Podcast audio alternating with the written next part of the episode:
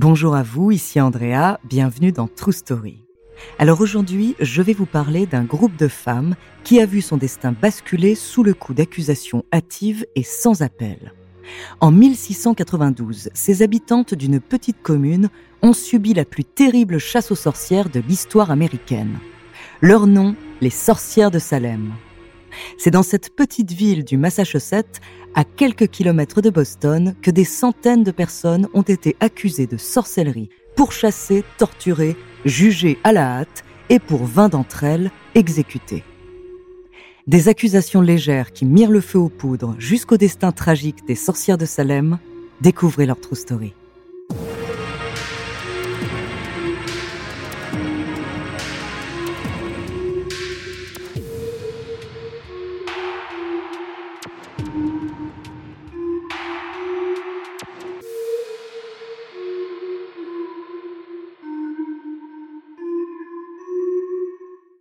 Avant de commencer à vous raconter cette histoire extraordinaire, laissez-moi vous présenter notre partenaire.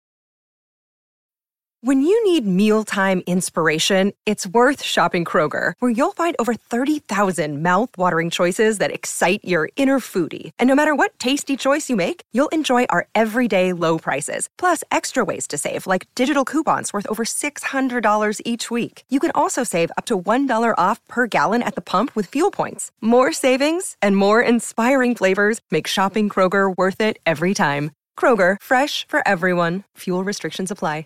Another day is here, and you're ready for it. What to wear? Check. Breakfast, lunch, and dinner? Check. Planning for what's next and how to save for it? That's where Bank of America can help. For your financial to dos, Bank of America has experts ready to help get you closer to your goals. Get started at one of our local financial centers or 24-7 in our mobile banking app.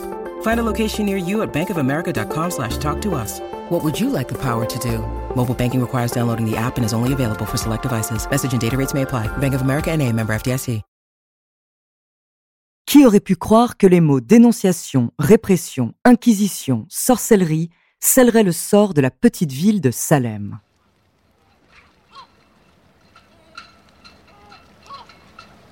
En 1692, cette bourgade est divisée en deux. Salemville, zone portuaire prospère, proche des conditions de vie de sa voisine Boston, et Salem Village, une terre agricole reculée. C'est certainement ce clivage qui est le terreau des dramatiques événements qui vont se répandre comme une traînée de poudre dans cette petite commune de la Nouvelle-Angleterre. Les deux localités entretiennent en effet une rivalité au sujet de la répartition des richesses, de la situation politique, mais surtout de la foi religieuse. En 1689, soit trois ans avant le début de la chasse aux sorcières, les villageois obtiennent le droit de fonder leur propre église et nomment Samuel Paris comme révérend. C'est un homme puritain, sévère, ému par les intérêts matériels que peuvent lui procurer sa fonction. Il dresse la population de Salem contre lui et se montre incapable de gérer les différends entre les paroissiens. Bien que ces frictions ne soient au début que personnelles, elles ne cessent pourtant de s'amplifier si bien qu'en octobre 1691, la commune décide de ne plus payer le salaire du révérend Paris.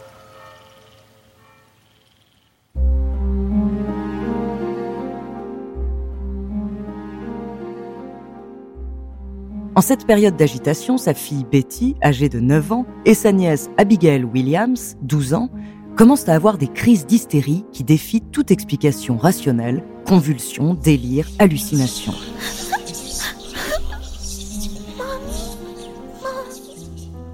Nous sommes en février 1692. À cette époque-là, les deux petites filles avaient pour habitude de s'amuser à des jeux de divination. Elles sont absolument captivées par les légendes que leur raconte Tituba, l'esclave de la famille Paris, originaire de la Barbade. Mais leur comportement commence à inquiéter. En effet, les crises redoublent et d'autres petites filles amies de Betty et Abigail en sont atteintes. Anne Putman, Betty Hubbard, Mercy Lewis, Susanna Sheldon, Mercy Short et Mary Warren. Aucun médecin de l'époque ne parvient à trouver la cause. On conclut donc que cette mystérieuse maladie ne peut être que le signe de la possession de Satan. Les jeunes filles sont alors pressées de désigner ceux et celles qui les ont maudites.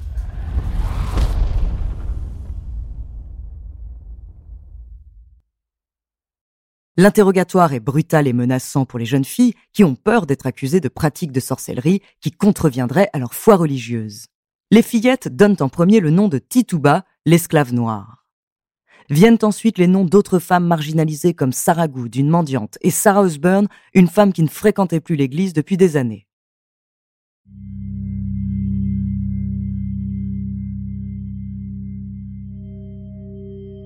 Les trois femmes sont officiellement accusées de sorcellerie le 1er mars 1692 et mises en prison. Mais malgré ces trois arrestations, les crises des petites filles continuent. Il faut donc trouver d'autres coupables à ces actes considérés comme maléfiques. Et ce sont les noms d'autres femmes qui sont désignés. Dorothy Good, la fillette de Sarah Good âgée de 4 ans, Rebecca Nurse, une vieille femme malade, Mara Corey, une jeune femme très pieuse qui mettait en doute les accusations des jeunes filles, ainsi qu'un couple, Elizabeth et John Proctor. La grande majorité des accusés vivaient à Salemville alors que les accusatrices vivaient, elles, à Salem Village. Il n'est donc pas exclu que les accusés aient pu être des personnes qui avaient causé du tort aux familles des accusatrices, comme Rebecca Nurse qui avait un litige de propriété foncière en cours avec la famille de Anne Putman.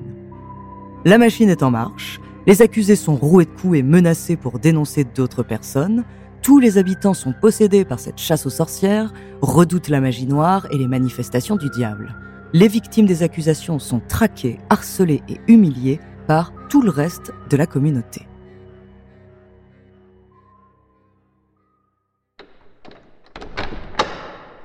Les prisons commencent à se remplir abondamment et il faut vite organiser des procès.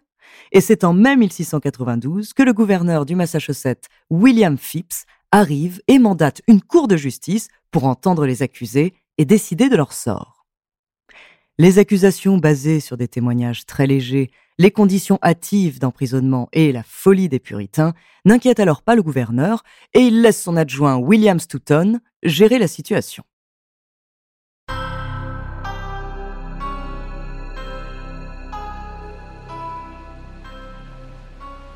Les puritains transforment alors leur église en salle d'audience. Au premier rang sont assises les affligées, les jeunes Betty Paris et sa cousine Abigail, ainsi que deux des autres filles, Anne Putman et Elizabeth Hobart.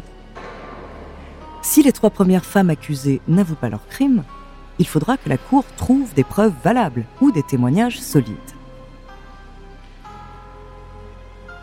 Interrogée par les magistrats devant tout le village, c'est Tituba, l'esclave de la famille Paris, qui avoue en premier Le diable est venu à moi et m'a ordonné de le servir, affirme-t-elle sous la pression de ses accusateurs. Elle déclare que Sarah Osborne et Sarah Good sont ses complices et dénonce également à son tour d'autres sorciers qu'elle aurait vus la nuit dans les forêts et qui seraient là pour exaucer les vœux du diable, à savoir détruire les puritains et torturer les enfants. Au moment des aveux de Tituba, les quatre petites filles ayant porté les accusations sont prises de convulsions, poussent des cris déchirants et se roulent au sol. Les villageois sont terrorisés par ce mal qui s'abat sur le village. Cependant, les autres accusés n'avouent pas. Il faut donc chercher des preuves. Les preuves se trouveraient sur le corps des accusés, qui étaient bien souvent des femmes. Elles sont examinées afin d'y trouver le téton de la sorcière, appelé également la griffe du diable, et supposé permettre d'allaiter la progéniture de Satan. Et si l'on ne trouvait pas de marque, tant pis, c'est qu'elle était invisible. L'incapacité à réciter une prière, par exemple, ou à chanter un psaume était également considérée comme une preuve. Les procès s'enchaînent à la hâte et toutes les audiences ont la même issue, la condamnation à mort de l'accusé pour sorcellerie sans aucun acquittement. Seuls ceux qui plaident coupables et dénoncent d'autres suspects évitent l'exécution capitale. Au terme de ces procès, c'est 141 suspects, hommes et femmes, qui furent reconnus coupables de sorcellerie. 14 femmes et 6 hommes sont exécutés entre février 1692 et mai 1693.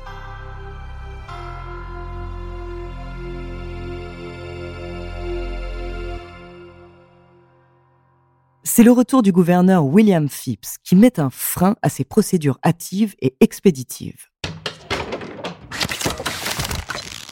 Le nombre de pendaisons ne cesse d'augmenter, la région tout entière ne vit plus que pour ça, l'activité économique est en berne et les accusations de sorcellerie se font toujours plus nombreuses, allant même jusqu'à désigner la propre femme du gouverneur, Marie Phipps.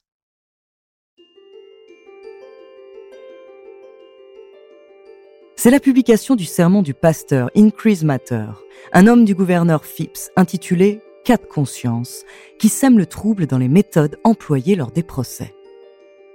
Selon le révérend, il est préférable que dix femmes suspectées de sorcellerie échappent à la justice plutôt que de condamner un innocent ou une innocente.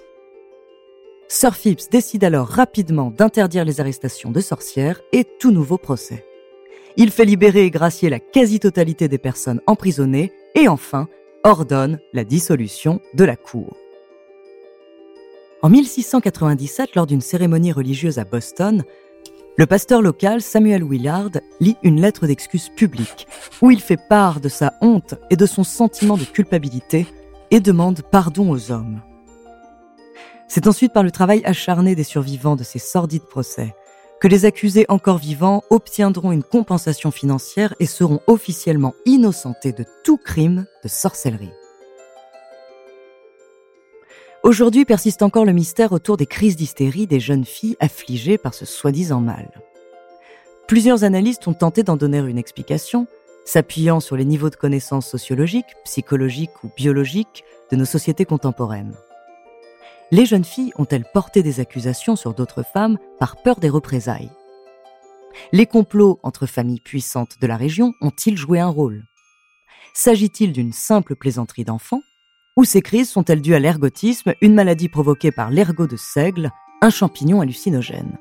Les questions planent toujours dans la petite ville de Salem.